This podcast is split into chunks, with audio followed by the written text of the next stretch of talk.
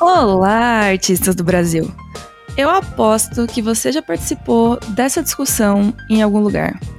Será que pessoas tristes criam artes melhores? O artista só consegue criar verdadeiras obras de arte quando ele se isola de tudo e todos em uma caverninha? Por que, que parece que a gente valoriza o sacrifício do tempo, da socialização e da sanidade mental quando a gente vai avaliar uma arte? Será que existem artistas que são felizes? Eu sou a Gabriela Antônia Rosa, produtora do Utopia Art Experience, uma das hosts desse podcast, e para discutir essa relação de mente e obra, hoje eu tô aqui com o Lonely Club da Revo. Ana Paula, Lucas Minotto, Ali Santos Olá. e Eric Matheus, sejam bem-vindos à sala 1604. E... Obrigado. Novamente, Alegria, vocês já perceberam aqui o ânimo da galera, né, por essa introdução. já deu pra sentir energia aqui do pessoal. O negócio vai ser animado hoje. vamos começar então. Contem pra gente primeiro, então, o que, que vocês fazem na Revo, pra depois a gente começar a chorar as pitangas de verdade. Vamos na ordem que eu apresentei vocês. Ana Paula. Eu, presente, eu sou a Ana. Não me chama de Ana Paula, não, Gabi, eu fico triste. Algumas, é, algumas pessoas te chamam de Paula, eu fico chocada com isso. Minha família me chama de Paulinha. Fica aí a curiosidade. Mas eu sou a Ana, sou atualmente uma das designers da Revo. E, de vez em quando, no meu tempo livre ali, volta e meia, eu tô desenhando alguma coisa. Do Às nada ela troca umas ilustrações no Twitter, eu fico tipo, caralho. Sim, é exatamente isso. É, tipo, é, seis meses sem fazer nada, sem tocar em qualquer coisinha, e do nada já alguma coisinha pronta lá. É isso aí, gente, surpresa. Lucas Binotto, nosso velho conhecido aqui, senhor Revadox. Oi, eu sou o Lucas, eu sou a voz do Revadox, e eu também pinto em aquarela agora. Ainda bem, conseguimos. Depois de muito trabalho duro, falta de coordenação motora. E espero que eu possa acrescentar alguma coisa para esse podcast de hoje. Caraca, essa eu não tava esperando, hein? Também não. Ali Santos. Ah, eu sou, eu sou Ali, eu trabalho na Revo como social media, então provavelmente se você mandou mensagem aí no inbox, você falou comigo. É, ou com a Gabi, né? Mas grande chance. Mais raro, mais raro, cada vez mais raro. É. é. E é isso, no tempo livre, que eu não tô tendo mais, mas quando eu tinha tempo livre, eu gostava de desenhar, gostava de fazer as coisas, mas agora eu só trabalho. O Ali não tem tempo livre porque ele faz todos os cursos da Revo ao mesmo tempo. Exatamente. eu saio de um, entro em outro. Ai, ai. E fazendo sua estreia na sala 1604, um dos membros mais recentes do Revocrio, Eric. Uh, oi, gente, eu sou o Eric. Eu também sou do design, como a Ana. Sou estagiário de design, então se vocês não gostarem de alguma thumb, de alguma coisa assim do Utopia, podem me culpar como estagiário. a gente conserta. Próximo, é próximo vídeo do canal é isso. Ai, Eric, não acredito que você fez essa thumb. Pode falar. Ah, e também eu pinto com aquarela também há uns, sei lá, uns três anos, acho que desde que eu entrei na faculdade. E é isso que eu faço quando eu tenho tempo livre também. Eu gosto que todo mundo na Reva é artista, independente da profissão que desempenha. É sobre isso, entendeu? Escola de arte é sobre isso. Por isso a gente tem propriedade para falar aqui sobre depressão, tristeza e choração de pitanga, porque é o tema do podcast de hoje, afinal de contas, né? O que eu quero perguntar para vocês primeiro é de onde vocês acham que vem essa ideia de que pessoas tristes criam mais, assim? Esse mito do artista depressivo. Que pergunta boa. Eu tô aqui pra isso, cara. Nossa, gente. Ah, eu não sei. Eu, tá, eu e o Eric, a gente deu uma conversada sobre, sobre isso ontem, né? A gente tava fazendo nosso próprio Sala 1604. É. e aí ele comentou uma coisa que eu achei muito interessante, se ele quiser falar de novo, que essa questão de artistas que a gente estuda na, na faculdade, na escola, que muitos tinham problemas assim, e aí. É isso que eu pensei em falar também, porque, tipo, se a gente for para pensar historicamente, muitos artistas assim que a gente estuda, que a gente admira, tipo, pegar o clássico assim bem estereótipo Van Gogh, tinha assim problemas bem pesados assim mentais, umas coisas bem, umas questões bem fortes mesmo, e isso uhum. refletiu muito na arte deles. Então, acho que uhum. por, um, por um lado faz sentido, sabe? Pensar uhum. que pessoas que têm essas questões internas ou traumas ou eu acho que faz sentido também. E pensando, já que você puxou esse gancho aí de, né, o que, que a gente acha de relevante na história da arte, tem alguns movimentos que são mais valorizados hoje em dia, né, que estão tão mais em alta. E provavelmente para a época que a gente vive hoje, os artistas mais hypados são esses justamente do final do século XIX, começo do século XX, né, tipo Monet, tipo Van Gogh, essa galera aí que pintava lá uns negocinhos bonitos e tal, que todo mundo conhece provavelmente, porque são artistas que são muito famosos e que todo mundo aprecia bastante hoje em dia, né? Um tipo de arte que é muito valorizado. Mas se a gente volta mais no passado, né? Se a gente tá falando lá, sei lá, de gregos, não tinha essa visão de tristeza, né? Inclusive era completamente o contrário. Eles pregavam a super saúde, eles tinham aquele. Falar um latim agora, hein, galera? aquele lema que é o mens sana in corpore sana, né? Que é mente sano, corpo são. Então eles acreditavam muito que você só conseguiria, né, ter uma cabeça boa se seu corpo estivesse saudável também. E aí também isso explica porque que eles faziam aquelas esculturas de homens muito fortes, com muitos músculos em lugares que hoje é difícil imaginar, entendeu? Então, a, eu acho que essa visão também vai mudando ao longo do tempo, né, de o que que é a imagem de um artista de verdade, né, digamos assim. E eu acho que hoje em dia, por causa disso que o Eric e a Ana apontaram, a gente ainda está muito colado com essa visão de artista romântico. Né, que é esse artista aí, do romântico do, do, do, romantismo mesmo. Que é esse artista aí do final do século XIX, que dava longas caminhadas sozinho, em volta de um lago, na Alemanha, negócio assim. Não tinha o que comer. É, e isso que, isso que eu ia comentar, na verdade, também. É ah, tinha tuberculose também, né? É. Isso, a visão do artista romântico. É, isso vem antes do século XIX, na verdade, vem ali da... Começando ali na Baixa Idade Média, que daí a gente tem o, o surgimento agora dos reis mais destacados, das princesas, e como eles faziam, estavam muito perto ali da, dos monarcas e do clero, muito dessas princesas, dessas belas damas que se tinha mostrado na Idade Média, eles até se apaixonavam, tipo, era normal um artista se apaixonar pela princesa que estava pintando, pela monarca que estava pintando, e geralmente essa mulher ou era casada ou estava prometida em casamento para alguém. Então a gente começa a olhar para aqueles contos pré-rafaelitas de o príncipe que vai no cavalo branco para a guerra e a mulher que espera na torre o retorno do príncipe e o príncipe morre na guerra e ela morre na torre esperando ele eternamente, também é uma romantização dos ideais apaixonados desses artistas românticos, por assim dizer. Tanto que, tipo, tudo que cercava a vida desses artistas, desde a boemia até essas caminhadas noturnas que muitos desenvolviam é, tuberculose, acabavam criando uma, uma áurea mais romântica por trás desses artistas. Tanto que a gente pode ver por eles serem muito representativos em relação aos sentimentos deles e questões trágicas, é, o Goya ele tem uma gravura chamada Los Caprichos, que ele mostra justamente é, é do século XVIII essa, ele mostra justamente tipo como que o pensar dele à noite sobre os trabalhos dele também é, acabavam vindo os monstros e também essa forma de encarar o mundo todo sentimental ao redor do artista acaba trazendo esses monstros também. Tanto que isso na Idade Média, por a gente representar temas mais escuros, mais pesados, é quando o pessoal, a Igreja Católica proibia os artistas de terem contato com a ciência, por assim dizer. Porque se você era cientista naquela época, você também era ilustrador. Então, uhum. quando a gente vai ver detalhes mais anatômicos aí com Da Vinci, e eles roubavam corpos para estudar, sabe? Isso trazendo uma, uma visão mais pesada. Porque por mais que a gente tivesse a ideia do memento mori, do lembre-se que és mortal, de uhum. crânios, caveiras, a gente vai sempre associar essa escuridão.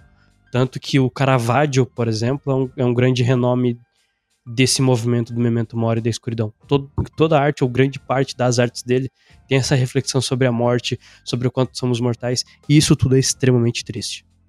Uhum. Eu, eu acho que tem bastante influência também na questão do, dos próprios acontecimentos históricos que vieram a acontecer depois, toda essa questão das doenças, da tuberculose e outras questões, fome e pobreza e tudo isso influenciam também. Influenciavam muito para que a maioria da classe dos artistas acabasse ficando nessa margem aí e, e, e, e tendo que pintar para sobreviver. E uhum. aí a gente acaba reproduzindo muito isso para o tempo atual sem uma certa necessidade, porque, né? A gente tem aí uma série de coisas que facilitam a nossa vida, mas que mesmo assim. Com certeza. É, tem muita gente que acaba pensando assim: isso não é só é, é, exclusivamente para a classe dos artistas. Eu te, tem uma, um, umas coisas que têm acontecido atualmente, que, por exemplo, a, a classe aí da galera que gosta do paganismo e etc., é, tentam ainda resgatar essas questões de tipo, ai, não, tem que ser um livro, tem que ser um grimório e tal, sendo que tipo, a geração Z tá com um tablet lá com todas uhum. as, as, informações sobre questões de paganismo ali e não precisa mais ter aquele aquele conceito do, ah, do grimório, do, sabe, todas essas questões, de ter que sair na floresta para buscar a pedra, para buscar o, o cristal ou qualquer coisa assim. E acho que isso influencia muito na arte também do motivo de uhum. a gente olhar para trás e ver como aquela galera produziu tudo aquilo. Pensa assim, pô, aquele cara ele tava passando por isso, ele conseguiu produzir isso. Olha aí, então tem o caminho aí, eu, eu vou, vou, Só que não é bem assim, né? Definitivamente não é uhum. assim. Com certeza. Eu acho que a gente conseguiu dar um panorama geral, porque a gente já tocou em vários pontos que eu acho que são muito importantes para essa discussão. A gente falou sobre história e falou sobre história da arte. A gente falou sobre temas que são caros a produção artística que a gente valoriza hoje em dia, né? É, quando a gente fala de discussões importantes, assim, pensem em, em, quadros importantes que vocês sabem que são importantes para a história da arte. Ou eles vão discutir morte, ou eles vão discutir amor, ou eles vão discutir Deus. Basicamente, esses três são os três. Ou a natureza morta, mas aí também é morte, né? De alguma forma. Mas eles vão discutir esses três temas, né? Ou morte e vida, ou, ou amor, ou Deus a existência ou não de Deus, a existência ou não de fé. E aí, isso que vocês falaram me fizeram pensar se hoje em dia esses ainda são os temas sobre os quais as pessoas produzem coisas, sabe? As pessoas ainda estão falando disso na arte delas. Ah, tipo, os ilustradores, a galera dos 3D que tá falando sobre. tá fazendo seus trabalhos todos os dias, seus trabalhos autorais e tudo mais. Vocês veem esses temas como temas muito presentes ainda hoje em dia? Eu não vejo esses temas específicos assim como algo muito recorrente, sabe? Acho que existe sim essa parte da arte que é uma arte mais política, né? Uhum. Que trata de, de questões que, que vão envolver isso tudo. Mas eu sinto que, que hoje é um pouquinho mais diferente. E acho que essa visão de ah, é, pessoas, artistas tristes produzem mais, talvez seja por conta de a gente consumir muita coisa no sentido de, sei lá, por exemplo, música Uhum. Onde a gente está sempre vendo a galera falando sobre ah, término, algo inteiro só sobre término, uhum. sobre relacionamento, sobre esse tipo de coisa. Então a gente acha que acaba meio que interpretando dessa forma, sabe? Então, tipo, quando acontece algo com um artista, normalmente eu acho que, que é comum, assim, você querer expressar aquilo que você está sentindo na sua arte e não necessariamente falar sobre questões tipo morte e vida. Mas é, sim, não necessariamente tá vai ser triste, né? É, exatamente mas tipo representar o momento que você tá passando, sabe? Eu acho que a arte é muito uma ferramenta assim de você expressar os seus sentimentos. Uhum. E eu acho isso maneiro porque não é à toa que esses temas são os principais, assim, é porque por muitos e muitos séculos eles foram os temas sobre os quais você podia falar e ser considerado artista, né? Se você, você, senão você caía num campo assim do que as pessoas opõem o belo, um negócio que chama grotesco, né? E aí você ia acabar num lugar da arte que era um lugar que as pessoas iam ficar escandalizadas. né? Se você começasse a, a, a, fugir desses temas principais, assim, fizesse arte sobre coisas talvez não tão relevantes assim, sabe? Talvez não tão assuntos tão profundos à alma humana. Porque às vezes você só quer desenhar uma menininha pegando florzinha, sabe? Isso não diz tanta coisa assim sobre, sobre vida ou morte ou sobre sua fé. É, então acho que é mais por aí, a gente é mais desligado, eu acho, desses grandes temas que se a gente tinha no passado.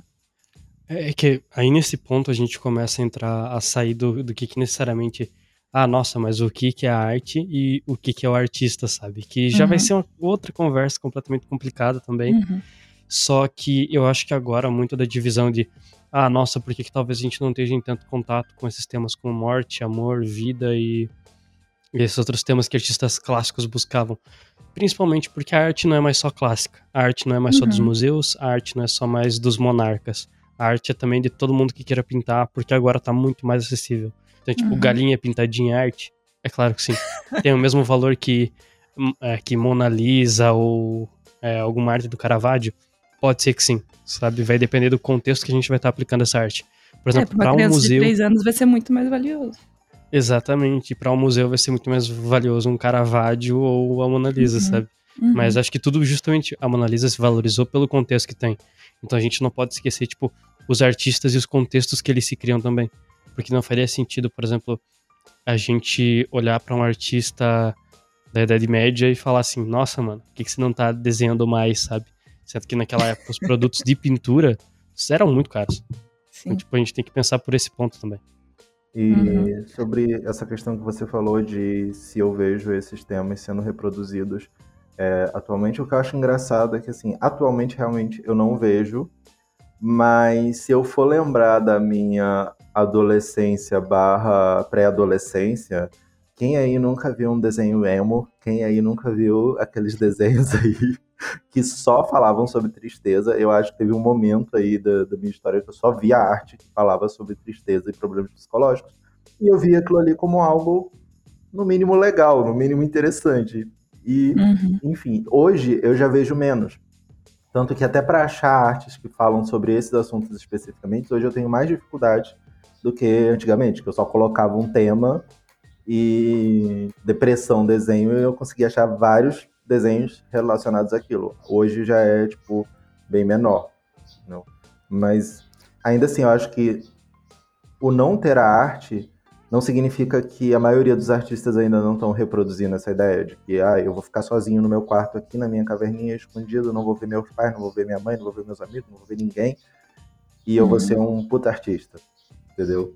É, eu acho que essa ideia vai se quebrar ao longo do tempo, e ela também pode voltar ao longo do tempo, Sim. porque o que a história nos mostra é que as coisas se repetem, né? Mas eu acho que faz sentido esse, esse pensamento ser mais adolescente, assim, porque eu acho que adolescente é muito triste. Sim. Ah, o é adolescente, é ele quer ser triste, assim, ele quer ser triste, mas acho que é, é daquele negócio que a gente tem que morrer pra virar adulto, sabe? É. Essas coisas que a psicologia fala, assim, você tem que matar sua... Essas, essas paradas aí Sim. Lucas, você explica aí de uma forma mais técnica depois, eventualmente, que eu não vou saber dizer isso. mas esse negócio aí, mas, gente, adolescente é triste, sério, sinceramente, alguém aqui já conheceu um adolescente plenamente feliz? Não existe. Não, Vocês nunca. foram adolescentes plenamente felizes? Gente, eu era Nossa. puro suco da depressão. Nossa. Não, era, era foda mesmo. não desejo voltar. Quando, ali no princípio da adolescência, principalmente, quando a gente está passando por, pela fase adulta, a gente tem a dificuldade de, de conciliar os problemas começam a surgir da vida adulta e os problemas infantis ainda, por assim dizer. Porque, tipo assim, quando você tá ali com seus 15, 16, 17 anos, você ainda pela sociedade é visto como uma criança, sabe? Menor de idade. Só que ainda tem questões de, tipo, do seu futuro, de, por exemplo, qual faculdade fazer, onde que eu vou morar se eu for fazer faculdade fora, como que eu vou morar sozinho, o que vai ser emprego, como uhum. que eu uhum. posso já correr atrás de alguma coisa para conseguir juntar uma grana, sabe? Então, muito dessas questões sociais acabam influenciando também e muito como que a nossa a, a nossa psique vai se moldando nesse período de desenvolvimento. Porque tem sim uma grande diferença de passagens entre, entre esses dois pontos ali da fase jovem para a fase adulta. Tanto que é um período que foi adicionado à adolescência, é um período para justamente a gente é, identificar melhor estágios do ser humano. Então, por exemplo, uhum. quando você é adolescente, todas as emoções estão muito à flor da pele. Você tá. Se você termina com o seu namoradinho do colégio, é o fim do mundo. É, se você não vai bem numa prova, você vai morrer e acabou toda a sua vida escolar, sabe? Então, preocupações assim sempre vão existir. Só que tem um problema. Quando essas questões começam a se tornar realmente problemas psicológicos, e que eu acho que é o principal ponto que a gente tem que levantar aqui nesse podcast sobre artistas tristes, uhum. sobre a tristeza de um artista, por assim dizer. Eu vou dar uma olhada mais dura da estrutura da psique, isso pela psicologia analítica, tá? Então, pessoas que estão ouvindo, eu posso estar errado em algum ponto, mas por favor, levem em consideração que eu estou me baseando na estrutura do Jung para falar sobre a psique humana, certo? E discussões abertas Isso, nos comentários. Discussões abertas nos comentários. Jung apresenta que a psique é um sistema energético relativamente fechado. Tá, mas o que, que isso quer dizer? Ele, dentro de si mesmo, ele vai buscar soluções para diferentes questões que o seu é, pensamento vai estar tá lidando. Por exemplo, o término do seu namorado, as exigências do colégio, a busca pela carreira e pela faculdade que vai vir.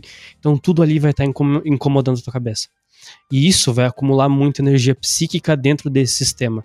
E em diferentes pontos, seja para o seu muito para o seu inconsciente pessoal, para o seu ego, para o eixo do seu do o eixo de si mesmo do ego ou a consciência ou até mesmo o inconsciente coletivo. Isso tudo vai determinar também como que você vai desenvolver algumas doenças psicossomáticas ou até mesmo desenvolver já fatores predominantes para doenças psicológicas que você pode ter. Então, se você já tem uhum.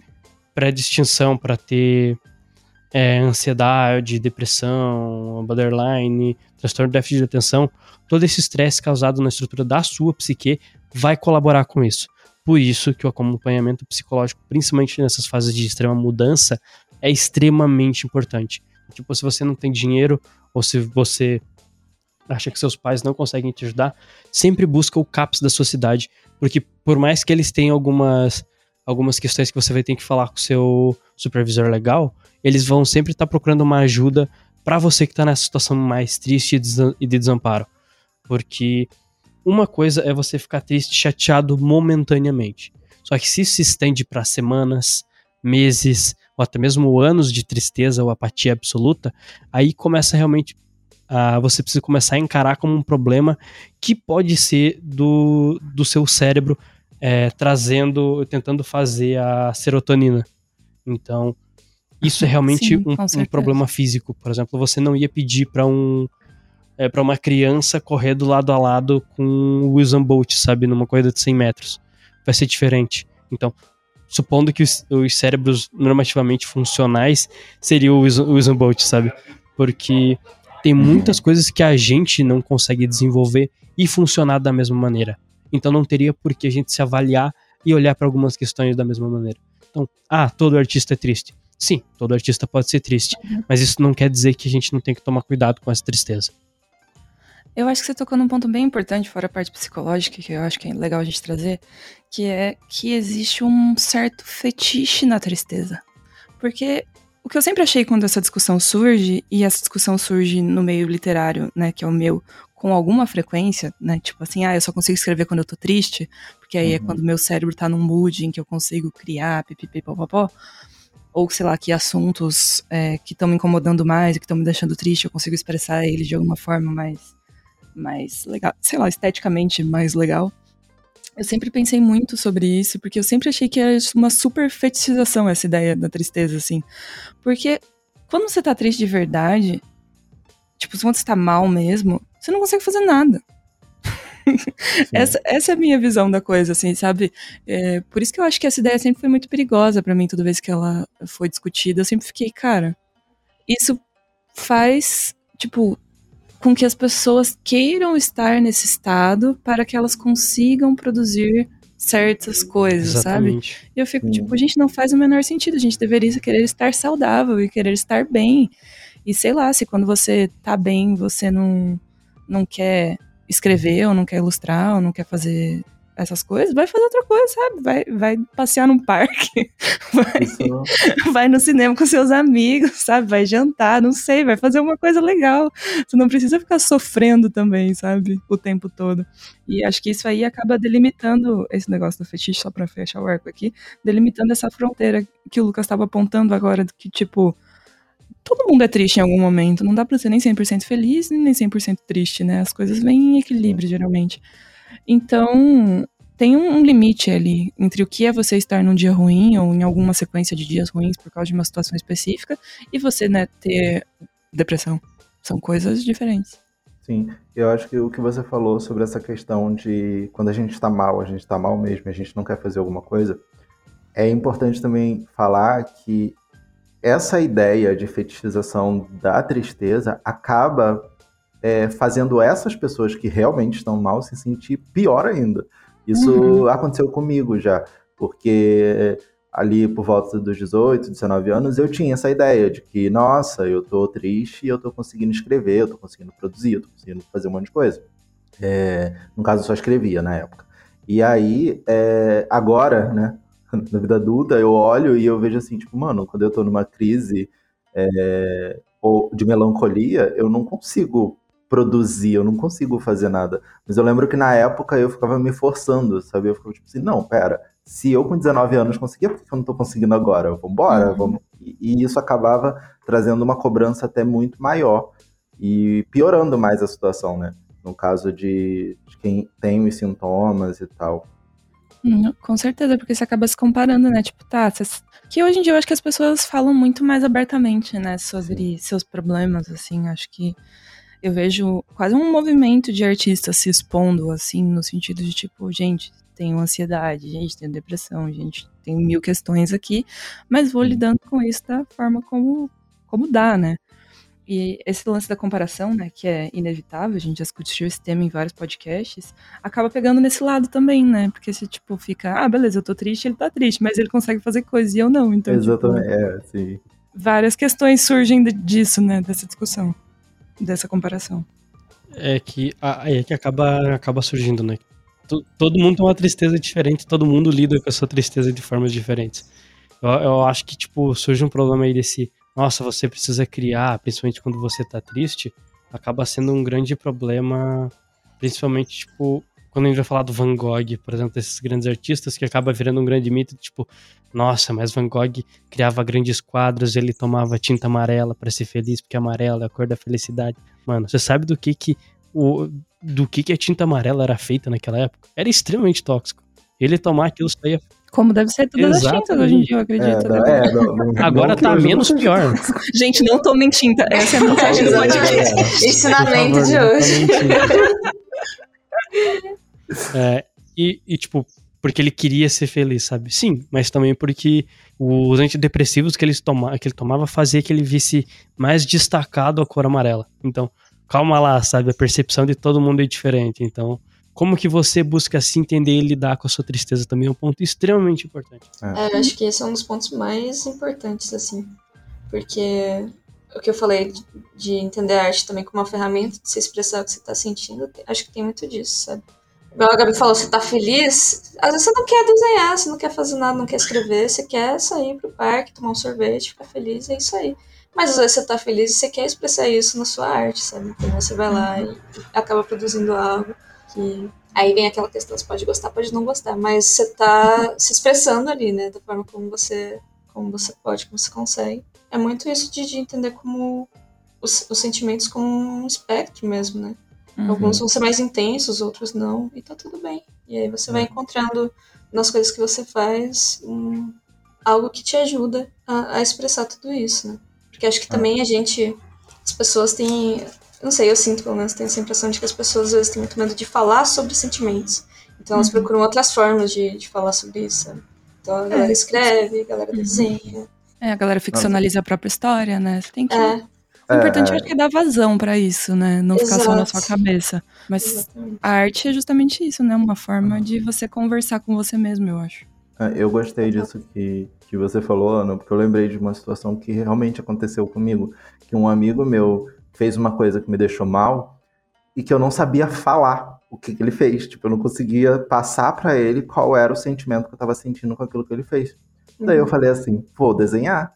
E daí eu uhum. desenhei real o que eu tava sentindo e ele entendeu. E eu não precisei falar. Então, tipo, eu achei isso muito interessante, porque realmente Sim. já aconteceu comigo. Eu não consegui falar o que eu tava sentindo, mas eu conseguia desenhar o que eu tava sentindo. É. Eu adoro esse poder, assim, que as coisas que a gente cria é, têm as imagens que a gente cria, né? Tem, tem de sintetizar sentimentos, né? Você falou isso, eu lembrei de uma vez que eu tava lendo um livro que uma. Uma eram, eram duas, duas protagonistas, né? E uma tinha muita inveja da outra. E aí, numa determinada situação, a escritora escreveu, né, para falar sobre essa inveja, que a mulher que tinha inveja foi até o banheiro e mordeu o próprio pulso até sangrar. E eu fiquei tipo, é isso, cara. Que imagem sintetiza inveja mais do que isso, sabe? Tipo, Sim, Caraca. Então, desviei do assunto só pra dizer que, gente, olha, a arte não é maravilhosa. É, não, e, e eu acho que isso não é uma questão que se resume somente à, à arte visual, porque. Uhum. Isso eu, eu tava dando um livro, né? teatro, né? É, não, e eu tô fazendo no teatro, e uma coisa muito importante que aconteceu foi que nas primeiras aulas, o meu professor ele falou assim: ele falou, olha, a gente tem vários métodos de você conseguir reproduzir emoções o mais utilizado é você reviver essa emoção. Então, tipo assim, imagina o perigo disso. E, tipo, reviver uma emoção para você ficar triste, ou reviver uma emoção para você ficar com raiva, para você conseguir estudar como que uhum. o seu uhum. corpo está se comportando aquilo. Então eu acho que, tipo assim, toda a arte, no geral, música, escrita, desenho, cênicas, tá envolto dessa ideia do mito do artista que tem que ser triste para poder produzir, para poder criar algo, uhum. sabe? Sim. E eu acho que daí a gente tira também que não tem uma forma.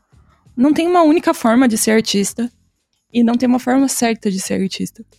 Posso acrescentar uma coisa nesse ponto? Que eu tava pensando justamente sobre claro. isso, que é, quando a gente vê a arte como essa saída, esse escape, como vocês apresentaram, nossa, é extremamente, extremamente importante. Tanto que Jung, ele apresenta a arte como uma, uma grande solução. E aí é que tá. Tanto que a arte foi usada como tratamento para pacientes com doenças psicológicas aqui no Brasil. Tipo, começou aqui, sabe? Tanto para você que tem interesse em saber mais dessa parte psicológica, dá uma olhada no filme que tá na Netflix, Nise no Coração da Loucura. Fala sobre como que eles Ai, pararam de usar a lobotomia para tratamento aqui no Brasil para pacientes é, psicóticos e começaram a usar o trabalho artístico e isso deu resultados. Tanto que Jung ficou extremamente impressionado com o trabalho dela. Tá, mas não é isso que eu quero falar. É, imagina um trabalho de escritor. Ai, mas é foda, né? Que a Anise era uma artista bem é, triste. A Anise ali. é. Droga. Ela era triste, ela era muito boa. Sim, é, é, que a Anise, o, o grande problema era o contexto, porque era. ainda os manicômios estavam com muita força no Brasil e ela era uma médica, psicóloga mulher nos anos, sei lá, 70, 80, sabe? Tipo, nossa, ela uhum, não era uhum, nem sim. um pouco respeitada dentro do meio acadêmico, sabe? Isso era um uhum. puta problema. Sim, com certeza. Tá. Mas quando a gente vê essa arte como solução para problemas externos, a gente precisa pensar também, tá, em quais pontos que o meu trabalho artístico, o meu processo artístico se adequa à minha personalidade para também ser um, um um descanso para esse sentimento, sabe? Porque, por exemplo, se você trabalha como contador uhum. o dia inteiro, você não gosta de ser contador. Se queria ter um trabalho mais criativo e você trabalha com artes, isso vai te dar uma satisfação muito maior, vai te descansar muito mais. Só que se você tem um trabalho mais criativo, assim, e você precisa extravasar todo esse pensamento criativo, você tem um trabalho tipo refinador de line art, ou só pintor de quadrinhos, sabe? São trabalhos mais uhum. mecânicos e mais estruturados, você não vai ter tanto exercício da sua criatividade ali, por mais que as escolhas técnicas existam. Então, pode acabar sendo a mesma coisa que um trabalho de escritório, sabe? Então, tenta não uhum. prender é, somente a sua a sua o seu processo por alguma aula que você viu, algum curso que você viu todo o curso de pintura e de desenho, a, esse, além de ensinar os fundamentos, vai ensinar também como que aquele artista aborda o ponto de vista dele sobre aquele processo. Então, tenta adequar uhum. aquilo principalmente de acordo com a sua personalidade. Porque isso você pode estar, se você pega um, um trabalho muito fechado, muito restrito, você pode acabar tá criando mais um problema e mais frustração de algo que devia ser divertido, sabe? Então, por favor, tome cuidado com isso também. Hum, com certeza, eu acho que faz muito sentido isso que você falou, assim. Mas também complemento o que a Ana falou de, tipo, é uma forma de expressão, sabe? Você não consegue expressar algo que não é de alguma forma verdade para você, Exatamente. sabe? Em algum nível, sabe? Eu acho que você consegue, mas não vai ficar um trabalho tão bom. né? Por exemplo, atores não precisam ser aquelas pessoas para representar aquelas pessoas. Mas quando elas conseguem entender aquele personagem de fato se colocar naquele lugar, aí uhum. sim gente, as pessoas ganham Oscars, né? Tipo. E aí a gente entraria numa discussão muito louca de tipo, qual é a, qual é a diferença, né, entre um trabalho que é uma obra de arte que vai se postergar para a história e vai ser lembrado e um que não é, né? São coisas uhum. muito específicas e muito particulares, mas é meio louco porque tem tudo a ver com o que a gente está discutindo à medida que a gente consegue referenciar muitos artistas tristes do passado, né? De alguma maneira, pelo menos na, na, na nossa história até agora, grande parte dessas obras de pessoas que tinham N problemas e dificuldades e situações de vidas não muito que a gente quisesse estar na pele delas, assim, né? Uhum. São as que a gente lembra, né? São as que estão aí nos museus até hoje. Então isso é. Não dá para ignorar simplesmente, né? Sim. Eu também acho que uma coisa que quando a gente, tipo, a gente tá falando muito dos artistas grandes, assim, do passado, que deixaram, assim, umas heranças artísticas muito fortes. Quando a gente tá nesse lugar de tá pintando ou produzindo alguma coisa pela expressão, é uma, não precisa ser bonito, sabe? E eu acho que isso é uma coisa que uhum. muito que segura muito o artista quando ele tem, tá, nesse, tá nesse lugar de querer fazer alguma coisa para se expressar. Tipo, ah, eu tenho que fazer alguma coisa para postar no Instagram, então eu tenho, tipo, eu tenho que, tô querendo me expressar, mas tem que ser bonito porque tem que me dar um retorno. E eu acho que não, sabe? Eu acho que tem uhum. muitos momentos também que a gente só tem que pintar e, tipo assim, desenhar e, sabe, não se preocupar muito se isso vai ser visto por alguém ou se vai ser admirado por alguém. Eu acho que também a arte pela arte é importante. Eu acho que é uma coisa que com as mídias sociais, né, com toda a manipulação do algoritmo, é uma coisa que a gente esquece que a gente não pode esquecer, né? É importante. Exatamente. É, acho que, acho que sim. É, fico Porque... pensando quanta, quanta arte que a gente nunca viu por aí, mas que, que existe, sabe? Sim. E que tem um papel importante para o artista. Sim. E a, além disso, acho que você tocou numa diferença bem fundamental, assim, de hoje em dia, de que é que a gente quer fazer as coisas muito rápido, né? Uhum. E, e, às vezes não dá tempo dos trabalhos maturarem, ou também não, não consegue é, bancar a decisão de investir num projeto autoral que tenha mais. precise de mais fôlego, né? Porque para, para pensar assim, em, por exemplo, já que a gente tá falando dos grandes artistas, né? que um quadro não era pintado em uma semana, sabe? Ele demorava dois anos para pintar uma tela. Quantas artes suas você já demorou dois anos para fazer, sabe? Tipo, é muito diferente a noção que a gente tem de trabalho em cima de uma mesma peça, né? Em cima de uma mesma coisa, o tempo que a gente gasta naquilo hoje em dia. Se você falar, nossa, gastei dois anos para fazer essa ilustração, caralho, velho.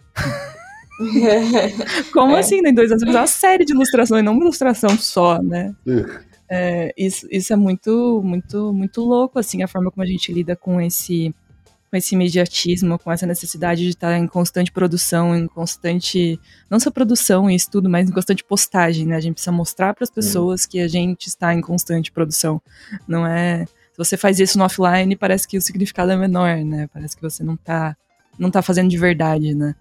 E, e isso é muito sintomático do nosso tempo, às vezes eu sinto, que a gente está enfrentando uma transição muito louca, e a gente tá no meio desse caldeirão, assim, girando uhum. e tentando entender o que tá acontecendo, porque nós, aqui especificamente, a gente é de uma geração que cresceu sem existência de celular e internet, mas que hoje está completamente adaptado a tudo isso, e estamos vendo acontecer diante dos nossos olhos uma valorização da vida virtual muito grande, né? Que a gente não. Sim. Vamos ter que aprender a lidar com isso, né? Porque até uns tempos atrás, eu via muitas discussões assim também, de tipo. Ah, a diferença entre a nossa vida real, né? Pessoas fisicamente, Sim. e a nossa vida virtual, assim. É você fora e eu acho que. É, exato.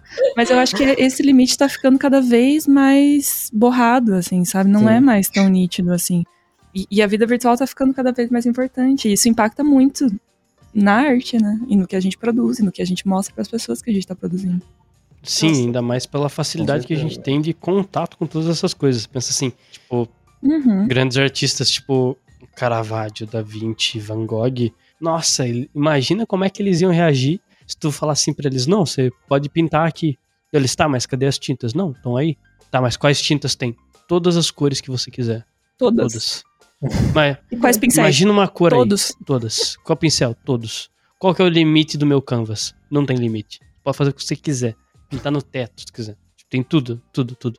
Nossa, dá um pavor, né? Tipo, na real exatamente, dá um pavor, né? Quando exatamente. você posta nesses, nesses termos assim, você fica, caralho, se eu posso fazer tudo o que eu faço. Isso, tanto que isso é um grande problema, porque, tipo, como que eu posso dizer? É, não vou lembrar quem que é o autor que fala que quando você tem muita escolha, começa a virar uma prisão porque você não consegue escolher nada. E acaba sendo justamente isso, sabe? Tipo, a gente tem acesso a tudo, tudo, tudo. Você consegue falar com o Miyazaki se você quiser mandar um e-mail para ele agora, sabe? E no passado isso não era possível. Então, tipo, a gente tá sendo a primeira geração de uhum. artista que tá literalmente conseguindo lidar com o trabalho criativo de uma forma tão bizarra, tão incompreensível para os anos anteriores, que não tem como tu não não ficar assustado também com isso, sabe? Tipo, Para uhum. quem foi criado nesse meio de tipo internet já e telefone, beleza, é mais comum. Uhum. Mas pros, pergunta pro seu pai, pergunta pra sua mãe, pergunta pra sua avó como é que era se comunicar antes de ligar, de tu ir na casa de alguém e perguntar se a pessoa tá em casa, sabe? De, ah, se a pessoa não tá em casa, não tem o que fazer porque não tem como ligar para ela, sabe? E é isso. Uhum. É. Eu, e, nossa, eu acho que isso que você está falando impacta realmente muito assim no trabalho criativo de formas que a gente não consegue prever ainda onde é que isso vai chegar, me parece, é. assim. Porque agora que você falou isso, eu tô pensando, né, tentando fazer paralelos com a arte no começo do século XX e arte agora. Tipo, eu pensei que você ia fazer, sei lá, um quadro de uma pessoa que você tava afim, que é a coisa mais comum que o artista faz até hoje, né? Sempre fala que, que essa é a uhum. estratégia de sedução do artista, desenhar a pessoa que você tá curtindo, tá? Todo mundo sabe disso, deixa bem claro aqui, sabe? Não acho que você está sendo original, se não está. Mas, por exemplo, tava lá você em 1905, nossa, que mina gata, vou pintar essa mina. E aí você via ela uma vez, tipo, sei lá, numa festa anual que tinha na tua cidade. E aí você ficava pensando nessa mulher até o ano que vem, quando tivesse a festa de novo, ela ia voltar, entendeu? Então você ficava um ano só ali na sua idealização, fazendo seu quadrinho, pá e tal. Tipo, você passava muito tempo sentindo um sentimento. Sim. Eu acho que isso você pode aplicar em várias esferas da vida nesse começo do século XX. Hoje em dia a gente passa pouquíssimo tempo sentindo sentimentos. Às vezes isso me incomoda até, Nossa, assim, tipo. Ah, às vezes você tá chorando num negócio, num filme, mas aí depois você pega o celular três minutos depois tá rindo com um meme do Melted, sabe? Aí você fica, caralho, sim. de 8 a 80 muito rápido aqui, sabe? É muito, sim. e eu acho que isso deve tá acontecer com vocês também.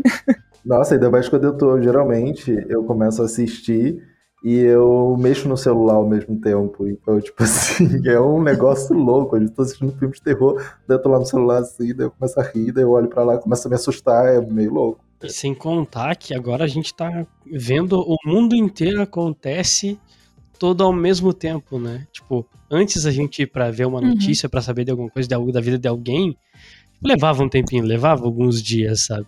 Nossa, um rolê. E não, e não chegava Exatamente. tudo pra você, né? Agora é. você consegue ver a vida Era de todo isso, mundo a todo momento. E isso é extremamente sufocante. Tipo, nesse exemplo aí que tu falou do, do carinha apaixonado que vai pintar a guria que ele gosta. Putz, isso é maravilhoso, sabe? Você romantizando aquela guria. E aí você pensa, putz, mas o nariz dela era aquele nariz batatinho ou era um nariz mais, mais fino? E você já não, não lembra mais. Você tem que memorizar. Assim. Agora ah, tem filtro e a menina arruma o nariz dela do jeito que ela quiser e Photoshop. se quiser, tipo. Cada dia ela tem um nariz diferente. Se quiser, tira, faz até aquele filtro que não tem nariz, sabe? Então. É, se, eu, se, eu, colocar na lista aí o tanto já de desenho que eu fiz pra cara que eu gostei, nossa senhora, meu, meu PSD tá cheio de desenho. Ai, gatinhos. Mas eu acho que o, que o que a gente tira também de conclusão disso é que talvez esse pular de sentimento em sentimento nessa velocidade que a gente perde o controle completamente seja um dos grandes motivos que tá deixando todo mundo ansioso, né? Também. Porque e eu acho que a gente também não consegue mais lidar com o tédio. Eu lembro Sim. que quando eu era criança ainda não tinha celular, tinha computador já, mas ainda não tinha celular. Eu passava assim tardes sem fazer nada. Sabe, deitada no sofá, às vezes tinha um quebra-cabeça, às vezes tinha um, sei lá, desenhava, mas assim, sem muita expectativa de nada, só, só pra passar Sim. o tempo e sem preocupada, sem estar preocupada que o tempo tá passando. E hoje em dia, para mim, isso é impossível. Tipo, eu tô fazendo uma parada aqui, mas na minha cabeça tá escalado as próximas seis coisas que eu tenho que fazer até meia-noite, sabe? Exatamente. E, cara, que, que cansaço que isso dá, né? Sim. É, eu acho que é, é, o que você falou, né? Tipo, isso, como as pessoas estão cada vez mais crescendo, imersas nesse universo, tá acontecendo isso muito mais cedo, da pessoa ficar ansiosa. Sim. Esses dias eu peguei um Uber, gente, tava conversando com ele, e ele falando, ah, porque minha filhinha de seis anos tá tendo que fazer terapia porque ela tá com ansiedade. Eu falei, caraca! Seis anos. Seis anos, gente. Nossa. Seis anos. Pois é. Eu fiquei, aí... eu fiquei chocada. Mas isso tem até nome, né? Tipo, a gente chama de fear of missing out, né, uhum. né? O FOMO. É. Que, tipo, é uma coisa que Sim. todo mundo tem, que tipo, a gente tá tão conectado que se a gente perde uma coisa, a gente já se sente de fora. Então a gente não consegue Exato. desconectar.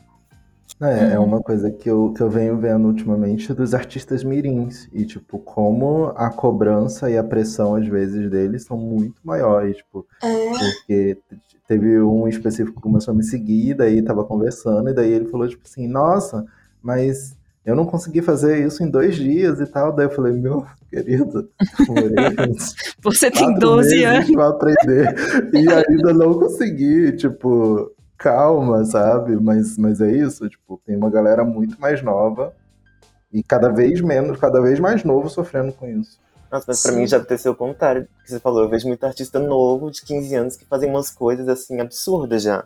Eu, Eu já fico, fico um gente, pouco será que eu que perdi tempo, sabe? Não Mas tem então, mas então, mas esse é o ponto. Ele tava fazendo algo absurdo. Por isso, só que mesmo ele fazendo algo absurdo, ele ainda não acha que é o suficiente. Ele acha assim, tipo, nossa, não. Eu tenho que fazer uma arte Que perigo, né? drástica. E eu fico, A gente saiu de depressão galera. para, meu Deus, o que estamos fazendo com as nossas crianças? Exatamente. Meu Deus, gente. Você tem 12 anos, calma, calma, você não Vai precisa brincar, saber se você vai. quer ser concept art, character designer, se você quer trabalhar para um jogo ou qualquer coisa assim. Você não precisa entender Hum. disso agora, tá tudo certo. O Augusto Cury tem um livro muito bom que é Ansiedade e o Mal do Século. Eu recomendo pro, pro pessoal a leitura aí, porque ele vai justamente conversar melhor sobre esse assunto, sobre como, como que a tecnologia acaba complicando essa parte, sabe? Porque, mano, se tu vai consumir tudo, de todas as formas, o, o Bo Birmingham, naquele filme, o- na, naquele seriado, aquele filme, o Ai, Inside, que ele fez pra Netflix, É. junto com o álbum, a, Uhum. a música dele, Welcome to the Internet, encaixa muito bem, sabe? Tipo, a gente tem tudo a todo momento, a qualquer momento. Então, isso acaba sendo um grande Uhum. problema também, porque a gente acaba sendo preso nisso. Nossa, e é angustiante, É sabe? porque é o mesmo exemplo que você deu desligar. do, do Photoshop, Exatamente. sabe? É muita coisa. Tipo, se você me der um lápis, um papel, um tubo de cola, eu vou fazer uma Sim. parada, entendeu? se você me der todos os materiais do mundo, eu tenho tantas possibilidades que eu fico parada. Exatamente. Exatamente. Só imaginando o que eu poderia fazer. Exatamente, só mentalizando as coisas, só pensando assim, putz, eu podia fazer isso, podia fazer aquilo e tal, mas só. Não ia conseguir produzir. Isso é uma coisa também que já aconteceu comigo. Eu abri o Photoshop e eu tá com a ideia, mas eu penso assim, mano, como é que eu começo isso- caralho? Porque tem tantas opções, tem tantas formas de eu começar, tem tantos estilos, tem tanto. Que? Como eu faço? Aí eu fecho Photoshop e vou embora, porque. é aquele rolê da tela em branco é pior do que o papel em branco. Ou, ou até mesmo complementando isso, não sei se já aconteceu com vocês, e vocês estão super empolgados pra desenhar, fazer alguma coisa, só que vocês abrem o Photoshop e vocês ficam automaticamente cansados, sabe? Cara, não tô com cabeça pra arte, sabe? Tipo, não, chega. Não, esses dias aconteceu uma coisa comigo que eu achei assim, muito bizarro, porque não passou pela minha cabeça isso. Tava fazendo uma tarefa do curso de fundamentos, e aí deu um problema aleatório na minha mesa, e daí eu falei com o professor, falei, não, é porque a mesa digitalizadora deu defeito e tal, e eu não tô conseguindo fazer direito no Photoshop. Aí ele olhou pra minha cara e falou assim, tá, mas tem papel. É verdade, é verdade, tem papel. Eu não lembro da última vez que eu desenhei no papel, e daí eu fiquei, tipo, muito louco, assim, porque, mano, é verdade, tipo, eu tenho papel aqui do lado, eu posso fazer o desenho que eu tô fazendo no digital, eu posso fazer no papel. Enfim, isso, isso é muito louco também. Essa- É, às vezes a gente tá tão apegado com a tecnologia que a gente esquece que dá pra fazer as coisas sem ela, né? Sim, exatamente. Isso é uma ideia que me assusta bastante. Sim, é porque a, a, a tecnologia ela, ela acaba influenciando em tudo, não só nessa questão da gente consumir as coisas muito rápido, mas a gente só não consome conteúdo. A gente consome conteúdo, a gente consome informação, a gente consome é, pessoas, tipo, sabe, aplicativos de relacionamentos aí vão estar aí para provar, tipo, quantas pessoas você já deu like, match, e desses match, quantas pessoas você conseguiu sair, sabe, tipo, para ver, conversar, mais do que o passado oi, tudo bem. E isso tem muita influência nessa questão também, de que tá tudo muito rápido, tá tudo muito acelerado e em todas as esferas da nossa vida. Uhum. É, e como isso é a nossa realidade hoje, é impossível que isso não impacte na nossa arte, né? E eu acho que Total. esse é o nosso grande dilema e problema e questão que a gente tem que lidar sendo artista hoje em dia, assim, né? Como que a gente quer reproduzir um ideal de artista triste do século XIX se hoje em dia esse é o mundo que a gente vive, sabe? Não, Sim, não, não tem como, não dá mais, entendeu? Não dá mais pra ser É. assim. Tipo, tudo bem, tu até pode tentar ser um artista triste do século XIX, mas não vai ser a mesma coisa que no século XIX, sabe? E Nossa. também, graças a Deus, não vai ser a mesma É. coisa que no século XIX. Porque o pessoal Pois se é. empacotava Realmente, aí com morriam. 23 anos por causa de tuberculose, sabe? Então, Nossa, é, é igual a galera falando assim, nossa, eu queria muito viver na era medieval e tal. E ser... Aí Por eu uma assim semana, né? Tira Só ficar férias banheiro nessa época. Eu falei, gente, a era medieval não são os filmes que a gente tá vendo, não, tá? nossa, o, Os jogos de É, RPG. É muito o pior. Leão do Coisa de Nerd, ele apresentou uma vez no vídeo dele um artigo muito interessante Não vou lembrar qual vídeo que é, não vou lembrar qual artigo que é. Que fala sobre a comparação é, de vidas da idade medieval para agora. E, tipo, a pessoa Sim. mais pobre de agora tem uma qualidade de vida melhor do que um rei na Idade Média. Porque, tipo, tem mais condições, tem mais possibilidades de correr atrás de. Tipo, ir atrás de tratamentos médicos e comidas que não necessariamente existiam naquela época, sabe? Então, tipo, o rei cortou a mão e infeccionou. Vamos pro próximo rei, né? Já, era, brother. Próximo reinado, vida longa. Filhão, vai que, é- vai que é tua. Exatamente. Olha, realmente. Nossa, agora eu estou assim, ó, com uma lista de questões na minha mente aqui para Né? avaliar e pensar a respeito da minha existência. Esse podcast Exatamente. mexe com a minha estrutura aqui, gente. Ainda bem que eu tenho terapia semana que vem. Mensagens que ficam para esse, para todo mundo que tá nos ouvindo aqui agora, né? Façam terapia. terapia. Com certeza, gente. Façam terapia. Façam terapia. Tentem passar menos tempo no celular, que eu acho que é sempre um bom conselho, principalmente se você só tá Nossa. zapeando sem fazer nada. Eu acho que isso é uma coisa que a gente ainda vai ter que aprender a fazer, assim, a desligar quando necessário. Sim. que mais de conselhos importantes que a gente. Na verdade, vamos deixar os conselhos importantes para daqui a pouco, porque tem uma parte no De Frente com a Gabi que a gente pode falar sobre conselhos pra galera que está nos ouvindo. Com certeza. É, inclusive, vocês estão prontos para começar esse quadro do canal? Pronto, a gente nunca tá, né? Nunca, uma palavra né? muito forte. É, exatamente. Eu tô pronto. Então vamos, Mas vamos você tá sempre pronto, Eric. bate bola, jogo rápido. Traga. Yes! Ó, a ordem de resposta vai ser a que eu fiz no começo, então. Ana, Lucas, Ali e Tá Eric, bom. beleza? Ok. Ok. A Ana já travou automaticamente, ela não conseguiu nem Eu responder. tô aqui, eu tô em estado de atenção, entendeu? Eu tô só esperando aqui. Vai. Começando. Um artista. Travei. É... Mulher. Ai, eu travei, gente. Um artista, vou- vai, Ana. O que eu sempre respondo é Lady Gaga, gente. A única coisa que vem na minha cabeça quando alguém fala artista, eu juro pra vocês, não Mas existe é outro. artista.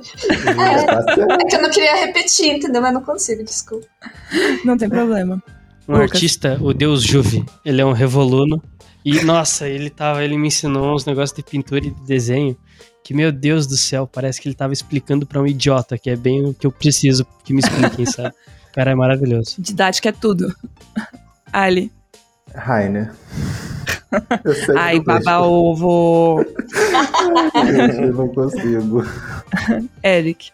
Ai, gente, eu vou fugir um pouco e falar Alphonse Muca, que é um artista Amo. do Arte Nouveau, que eu amo, assim, uma inspiração pra mim. Não sei se ele era Perfeito. triste, mas a arte dele é muito A investigar se era triste ou não. Próximo. Um trava-língua. O rato foi a roupa do Rei Isso aí. Essa é nova? Nossa. Essa é nova. A rainha Lucas. raivosa com raiva roeu o resto. é. Ana. Ai. Três pratos de trigo pra três tigres tristes.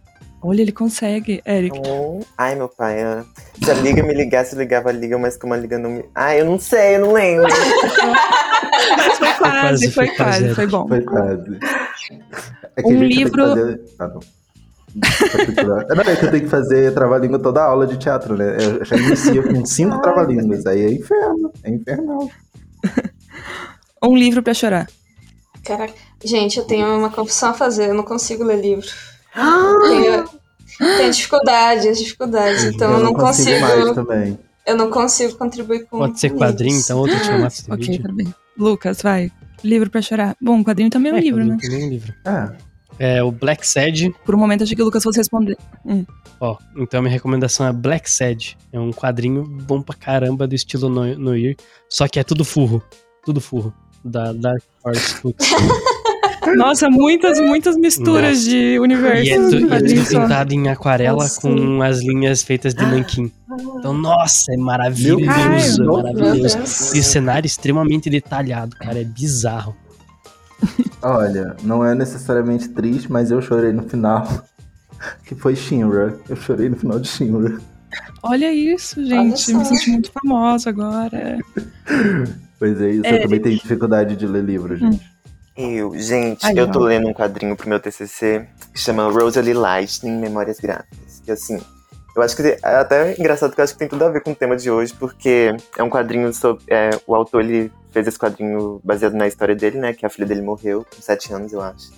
Ele fez o quadrinho pra digerir, né? Pra botar pra fora todas as emoções que ele tava sentindo. então é Nossa, um- que deve é um ser quadrinho- coisas bem leves. É bem pesado, mas assim, vale a pena. Mas assim, tem que ter estômago, sabe? É amei. bem triste. Já bem amei. triste. Ok. Um filme pra um dia nublado. Posso falar sério? Pode, pode falar sério. Vou passar a palavra de Arcane pro Ah, As cadelinhas de Arcane online. Nem pra qualquer dia de Qualquer ensolarado, Com de nublado. Exatamente. Lucas. A Her, com o Joaquin Phoenix. Nossa. Teve um tempo aí da minha vida que eu não conseguia ver Her até a metade. Não conseguia. Eu acho que eu não consigo ver mais. Acho que Her e As Vantagens de Ser Invisível são filmes que, se eu assistir, eu, eu dou uma tiltada, assim, eu me passo meio mal. Eu concordo contigo, eu estrago. Gatilho. Gatilho. Ali. Nossa, gente. Eu vou dizer. Carai. Pera. Nossa, sumiu da minha cabeça. Travei. Não, pera. né? Manda pro Eric, Ai, depois eu falo. Um filme pra um dia nublado, Eric. Ai, meu Deus. ah, Ah, eu- eu tô assistindo um novo que eu acho que é bem esse climazinho. Chama Vai Ficar Tudo Bem, do HBO Max. É bem gostosinho, é uma série bem levinha, aquela série que você assiste assim só pra não pensar, sabe? Adoro, adoro É. essa sensação de entretenimento Uhum. puro, assim. É.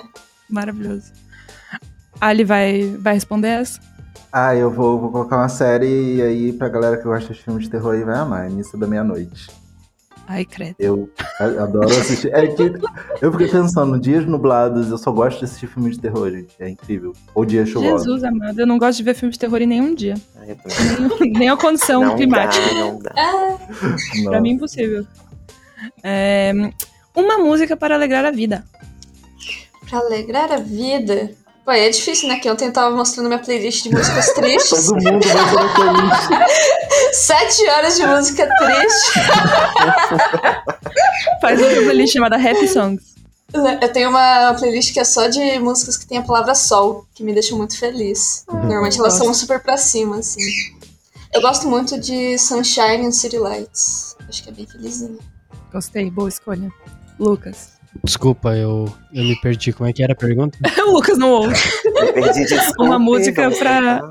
Uma Alegrar a vida. alegrar a Você vida. tem no seu repertório tenho. essa? Putz, eu tenho muitas músicas alegres, na verdade. Eu não tenho playlist, infelizmente. Não gosto de fazer playlist. Mas eu recomendo a Mr. Blue Sky, é, que é boa pra caramba, maravilhosa. O ritmo dela é muito empolgado. Ali. Vou sair fora da curva aqui total agora. Eu vou indicar The Feels, do Twice, que é K-pop aí, pra galera K-popeira. Aí, já vai ter mais like nesse Eu episódio. Boa, boa estratégia. Perfeito. Eric. Gente, o álbum novo da Adele. Não, a louca. brincando.